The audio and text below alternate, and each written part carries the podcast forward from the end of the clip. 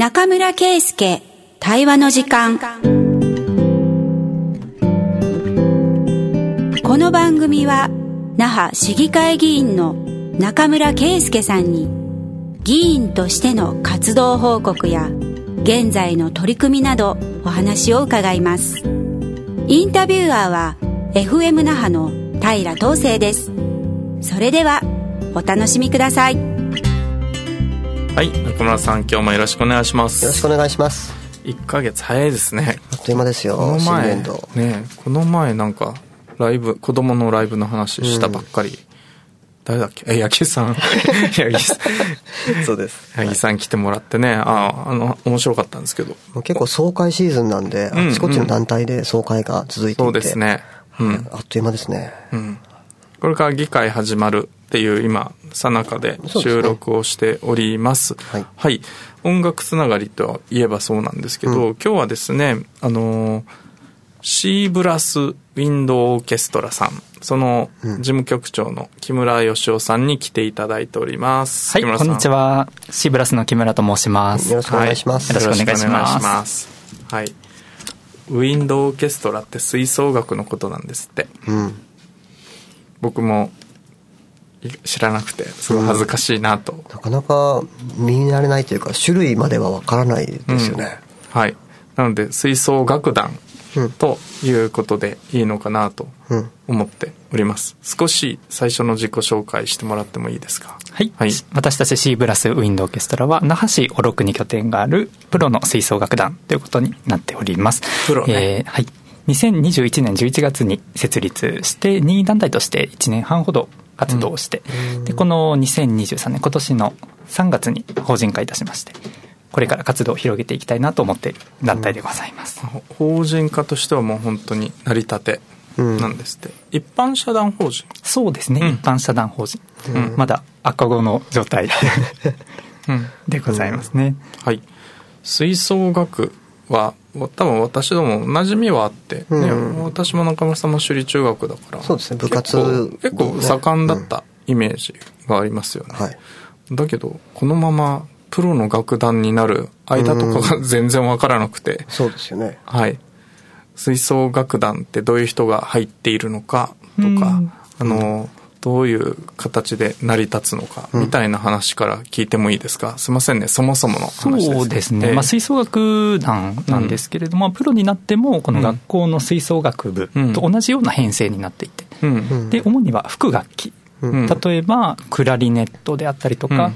トランペット、うん。それからサキソフォンうんうん。なんかがあります、はい。でそれから抜いてはいけないのが打楽器うん。例えばドラムセットを使うこともありますし、うん。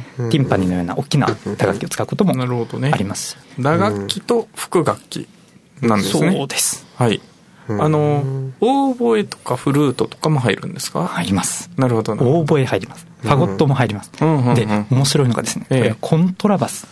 どはいはいはい。これ弦楽器ですよ。弦楽器。が入るんですよ、そうか。ベース音はじゃあそれを使うってことなんですね。そうです今なかなかええ。この中高の吹奏楽部でうん。コントラバスをうんやってる学校がいなくてあるのとないのでは全然音が違ってですね。ああそうか。これ結構大事なとこなんです。な何人ぐらいでやるんですか？そうですね。私たちが演奏する場合は大体38名、うん。うん。40名ぐらいのものでやっていて、うん。結構結構今この中高の吹奏楽部なんかでもボリュームゾーンになる人数うん。になっておりますね。なるほどね。3 4 0人。じゃあ間によっては2巻あったり3巻あったりってこともあるってこあとですね。その通りです。うんうんうんうん。そうか。えっと私はほらマーチングとかで見てると低音ってチューバとかも活躍してるのかなって思ったりするんですけどそれでもコントラバスはいるっていう感じなんですか？コントラバス大体まあ1人うんうん多くて1人うんうん。2人なんですけれどもチューバはやっぱりまあ3人ぐらいいることもありますうんうんうんうんし結構縁の下の力持ちとしてなるほどね。とっても重要ですね。そうか。ベースの人もやっぱりこう複数の楽器でやっているってことなんですね。そうです。うん。ああなるほど。あだんだん分かってきました分かってきましたか？はい。そうか、うん、それで3 4 0人ぐらいということなんですね。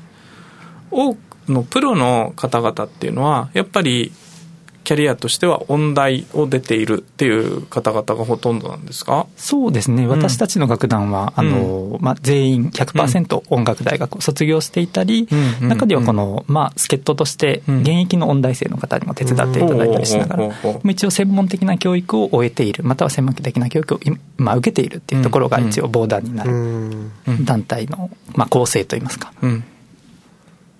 感じですね。うん、こう演奏が、まあ、なりわいみたいなイメージなんでしょうかね。あ、そうですね。はい。プロですもんね。うん。うん、音楽をやって、表現をして、うん、まあ、生きていきたい、なりわいとしてですね、いう人間の集まりになっております。この月に1回とかじゃとても間に合わないですよね。毎日のようにどこかで演奏する機会があるんですか？これがですね、えっと、現在のところは公演数はそこまで多くないんですけれども、ただ皆さん練習としてはほぼ毎日やっていますね。はい。これから公演数をどんどん増やしていきたいというような状態です。これどういうところで聴けるんですか？と今のところですね、定期公演を浦添市の方でやっておりまして、うん、手だこホールという、はいもう素晴らしいホールがあるんですけど、そちらの大ホールの方で定期コンをやったりとか、また今回も決まっているのが、来年の2月の18日ですか。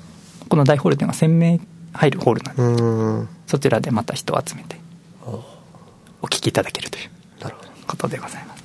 まあ、定期演奏会と、うん、まあ、あとはあれでしょう。私が知ってる限りだと、あのそれぞれみんな得意な楽器があるので、うん、そこによって先生をしてたり、うん、あるいはあのスポットで派遣というかね、そういう感じで食べてらっしゃる方っていうのは何人も知っているんですけど、そうですね、うん、はい指導も一つこのなりわいの大きな部分になってきます、うん。じゃあまあ個別で活動もしつつ、まあ、みんなで集まっての活動もしつつっていうので、まあ、助け合いながらやっていこうみたいな雰囲気なんですかね。そうですねそんな感じいわゆるプロ系とかって言われてる人たちの中でも、僕らが知ってる N 教とかみたいなとあの、ちゃんと給料が出て、うん、そうやって食べてるっていうプロ系っていうのはそんなにたくさんはないイメージですけど、どうですか？合ってます？おっしゃる通りです、えー、今これがまあ業界の大きな課題となっていて、オーケストラでも一昔前このバブルが終わったとか、まあ、あった時は、まあ、月給がかなり出てた時代もあったんですけれども、今そうですね。世間一般的にこの一流のオーケストラと呼ばれるようなところでも月給が実は出ていなかったりとか、出ていたとしても、この世間一般の企業の初任給とかとは大きくかけかけ離れた給与であったりとかっていうところが一つございます。月給払ってそのプロとして運営していく楽団っていうのは、まあ、そうそうないっていうことですよね。だから皆さんいろんな工夫をしながら、だけど、プロを名乗って、あの、活動してるっていうことかなと思います。はい。ただ、えっ、ー、と、シーブラスさんの場合ってですね、もともとプロの楽団というか、を目指して作ったわけじゃないっていうところは僕、金銭に触れるところで、うん、それであのある課題に基づいて作られたっていうことを聞いていて今日その話を聞きたいなと思ってい。るところです、ちょっと成り立ちを教えてほしいんですけど。そうですね、はい、それがちょうど2年ぐらい前2021年の頃なんですけれども、うんうん。コロナが、えーと、ちょうど日本にこうガガガってきたのが2020年、うん、20年。の、まあ、頭ですかね。そうですね、えー、2月とか3月だったと思うんですけれども、うん、その時に私はこの、まあ、海外におりまして、うん、ドイツという国だったんですけれども、そこから3月に帰ってきて、でこの、まあ、沖縄に、まあ、妻もおりまして戻ってきたんですけど、で、子供たちのこの、まあ、吹奏楽やってる子供たちどうかなって、まあ、つながりもありましたので、うん、こう、コンサートとか、うん、コンクールとか、そういった場面で、まあ、演奏を聴く機会があったんですけど、うん、まあ、元気がないと。で、今まで子供たちの感じはこんなんじゃなかった。もっと活気があったし、なんて言うんでしょうね。まあ、楽しんでたと言いますか、生き生きしてたような、自分の中のまあ印象があったんですけども、まあ、それが、めっきりこう元気がなくなっている。の目にして、でも同じぐらいの時期にうちの、まあ、代表がいるんですけども、はい、そちらも、まあ、ドイツを経由して東京に住んで、うん、まあ、同じぐらいの時期に沖縄に帰ってきました、うん、で子供たちを見て、うん。まあ、連絡が来まして、うん、なんだこれはっていう、どうなってんだっていう目に見える形だったんですね。目に見えて元気がない、活気がないというか。そうですね。まあ、これはまあ自分たちの主観の問題なので、うんまたこう、まあ数値化もできないですし、表現まあ、もだけど難しいところ複数の目です見て、明らかにそれを感じたってことなんですね。やっぱりやりたくてもできないとかうんいうフラストレーションも感じましたし、こう、なんというかこう、テンションが下がってると言いますか。あ時代の空気を子供は読みますからね、そこで閉塞感があったのかもしれない。ですね、うん。っていうのを目にした時に、うん。これはちょっと何かしないといけないっていう、うん。で大人が何かしてあげないと、うん。こう誰かがやってくれるだろうっていうのを待ってるだけではいけないっていうことで、我々はたまたまこの演奏っていうものをうん。やっている人間の、うんありましたので、うん。まあ吹奏楽をやろうということで声をかけたんですけれども、2週間経たずして30名ぐらいの奏者がバッと集まりました。もう奇跡的なんですけれども、つてはどういうところからになるんですか？は、えっと、大学、おまあ、首里に沖縄県立芸大という大学がありますので、そちらの方で、まあ、先輩後輩になってつながりがありますので、そういったところとか、まあ、音楽家業界狭いですので、うやっうん。ぱりいい奏者を集めて、うん。で、子供のためにいいコンサートをやろうっていう。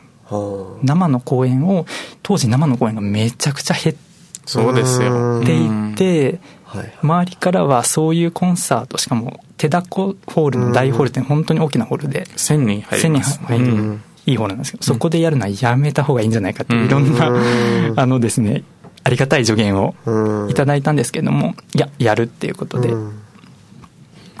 まあやったっていうところが一つなり。ここがじゃあ立ち上げのきっかけってことそですね。うですね。そうなんですよ、うん。だから楽団を作る動機がうん。ちょっと他のものと違うと、うん。最初から子供の課題に向き合うためにそもそも作ってるっていうのは、私もこれはあこんな人たちいるんだと思って、うん。これは番組に呼ぼうと。いうところも。うん。うんまあ最初の方は、まあ、自分たちの演奏を聴いてもらう機会を作るっていうイメージだったんですか？そうですね。はい。うん。届けるというようなのが近いでしょうかね。うん何か感じてもらいたいっていうところで。元気づける。あるいは何か感じてもらうか。なるほどね。そうです。何でもいいんですけれども、うん。うんこう色のある体験といいますか、うんうん色彩ある体験をつん感じてもらいたいな肌で、うんっていうところで生にこだわってやったっていうところが一つ、その後その、まあまあ、その団体任意団体の状態ですよね。そこで。そその後どうなっていくんですか？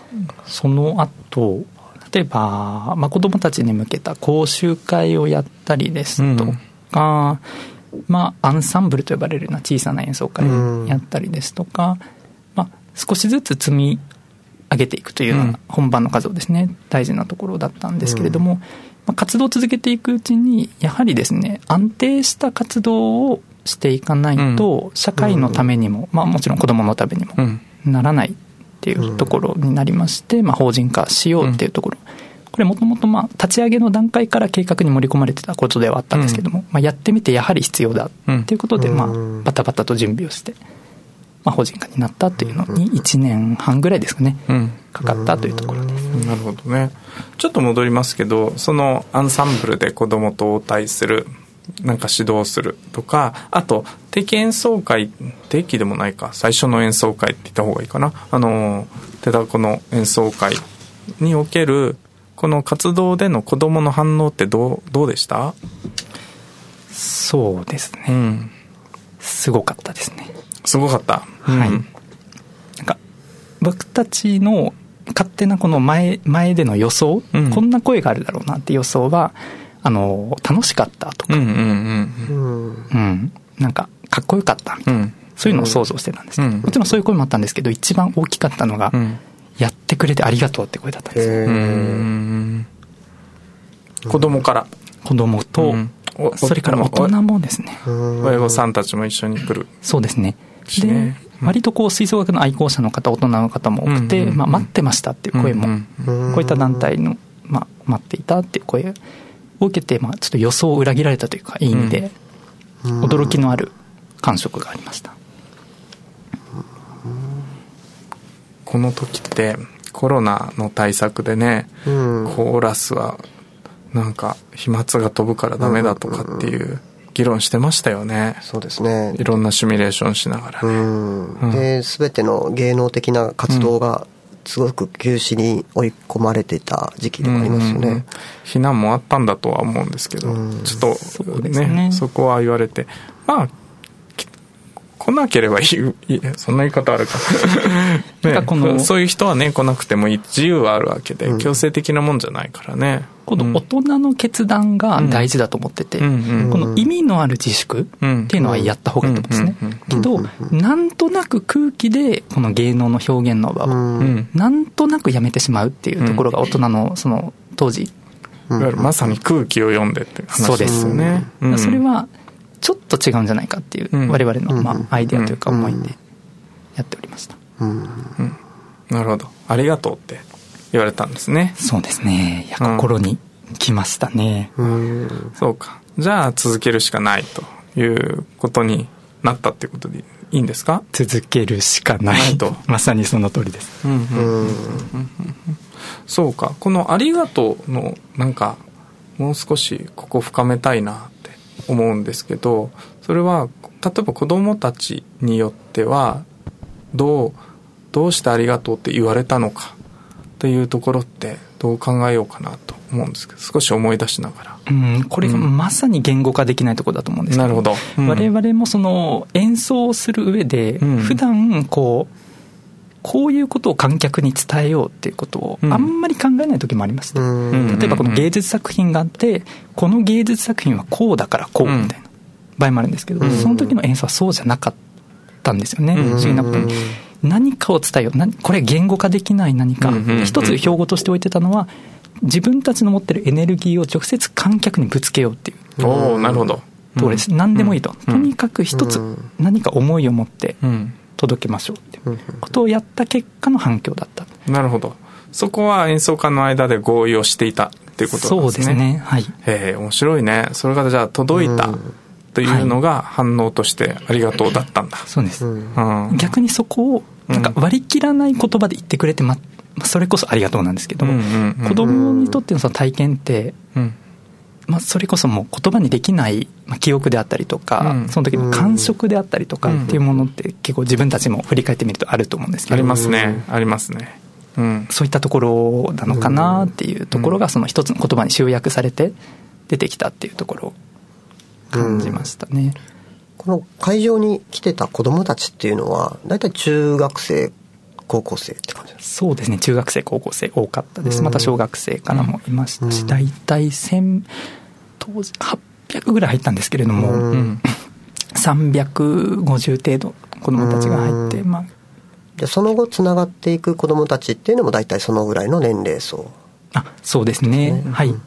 なっています、うん、なかなか学校に入っていくとか、子供たちと何かを一緒にやるって、入り口きっかけ難しいのかなと思うんですけど、その辺もじゃあ人づてに何か実現していく形になったんですかね？そうですね。候補はだいぶ頑張ったんですけれども、うんもう多分300ぐらいしか来ないんじゃないかなと思ってたんです、うん。直前まで。けどあれよあれよと、まあ、チケットがはけていきまして、まあ、当日迎えてなんだこれはっていう。うん奏者の方が面食らってましたね。うん。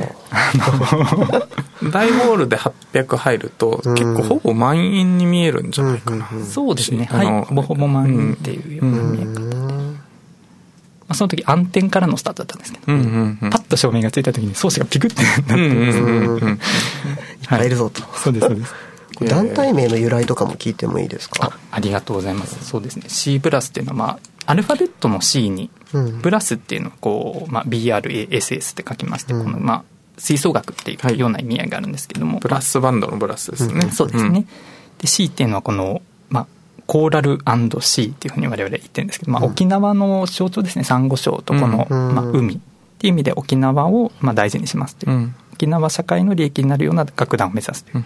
ところと、えーチルドレンのうん。頭文字の C ですね。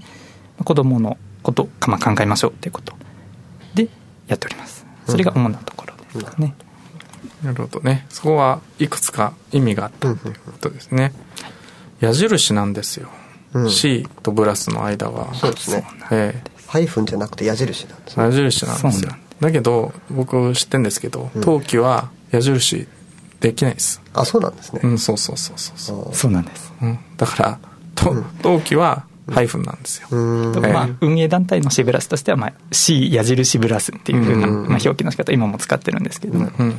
この矢印っていうのが、まあ、一つこう、まあ、それこそ先ほどエネルギーの話をや,、うん。ったんですけどこう何か方向性を持ってやっていこうというところと、まああれですね。それこそこう未来志向といいますか、最初からこのどのような、まあ、社会課題といいますか、を解決するかっていうところもそうですし、うん。こう利益を最終的にもたらしたいのか、ううんん。っていうところを考えてやっていきましょうという決意でもあってですね、うんなるほど、はい。矢印にそんな意味があったんですね。結構あの、まあ、後付けの部分も実はあるんですけど、まあ、そういっった思いではいっております。さっきのまあちょっとここで深められるか分かんないんですけど、うん。あの子供のうん。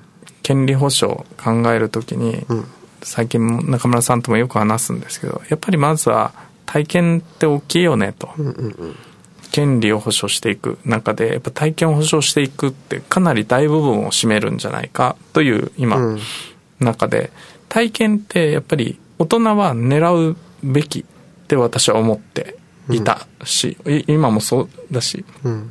この体験をさせるということはこういう波及効果を目指してうん。やるって言った時にエネルギーをぶつけるんだっていうことで合意をしてちゃんとレスポンスが返ってくるっていうのってうん。何でも狙えばいいってもんでもないなと。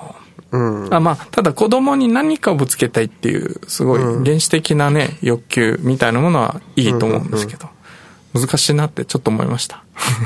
うん。うん。まあその音楽うん。だからできたところもうんやっぱあるのかなとは思いますけどね。その、まあまず体をそこに持っていって、うんまあ没入していくっていうことがまあ子供には求められるというか、まあそれがあれば参加できるわけじゃないですか。はい。そういう意味ではすごく参加しやすい場だったんじゃないかなと思いますけどね。うん時間です。はい。はい。一旦、あの、次回に向けてということになろうと思いますが、えっ、と、次回はですね、私ども、渋谷さんと一緒にやっている授業があって、まあ、さっき言っていた、あの、不用意な中止うん。っていう話を深めながらですね、今後の、あの、こういう楽団と地域の関わりの話とかもできるといいなと思っております。はいということでお時間でございます。えっ、と、中村さん、木村さん、次回もよろしくお願いします。はい。ありがとうございましたありが。とうございました。